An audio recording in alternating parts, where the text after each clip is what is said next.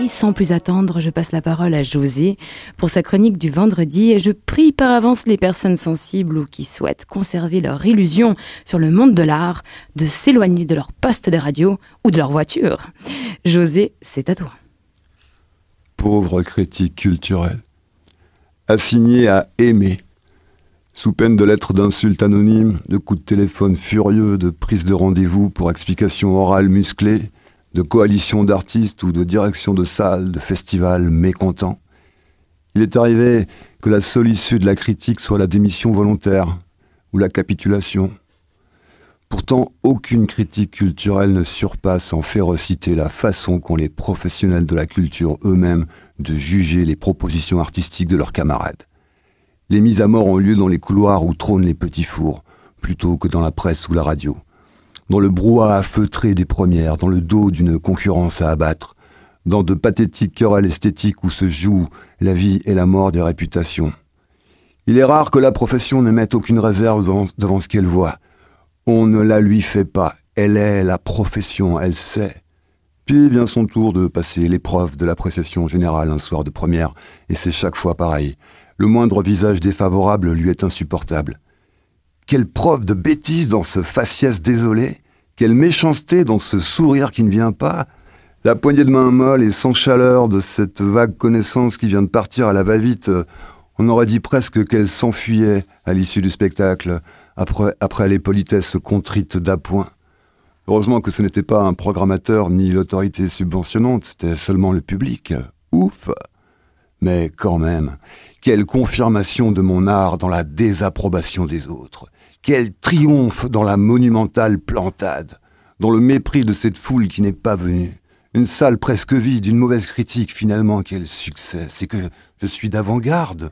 Je suis déjà posthume, la preuve est là, cette jauge, c'est cette jauge désertée, ce sont ces mots querelleurs, gloire à moi.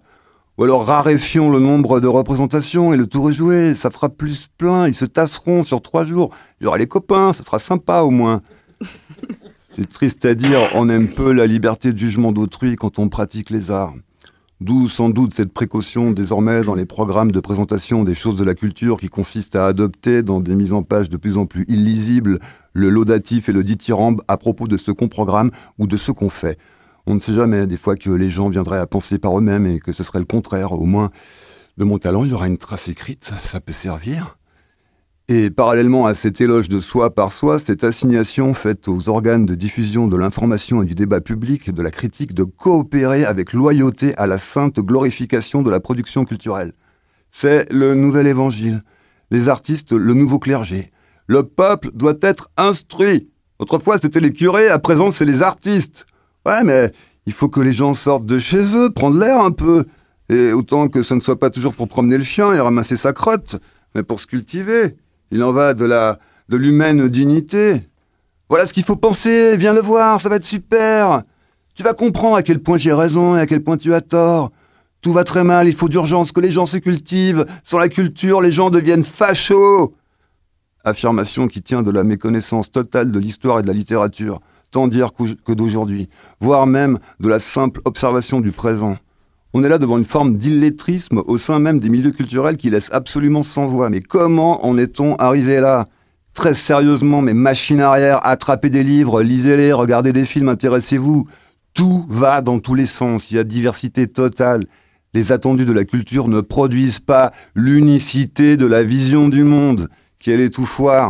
Cessez de croire tout cuit que le camp du bien moral produit spontanément de la culture, de l'art et de la transformation sociale progressiste et que c'est contagieux dans le champ social et que les camps adverses se signalent par une absence de contact aux choses de l'esprit et sont inféconds en culture et en savoir. De toute façon, tout et tout le monde maintenant devient un camp adverse. À la moindre contrariété, au moindre différent, à la moindre divergence, l'intolérance est partout. C'est le pendant de l'intolérance alimentaire. Le gluten, c'est les autres, aurait dit Sartre. Comment voulez-vous que la critique, au plein sens du terme, puisse s'exercer dans une telle constellation de tensions? Et surtout, quelle appréciation et dans quelle langue doivent donner les médias généralistes des choses de l'art et de la culture s'ils espèrent toucher le grand nombre, les y intéresser et non pas complaire à quelques factions d'initiés?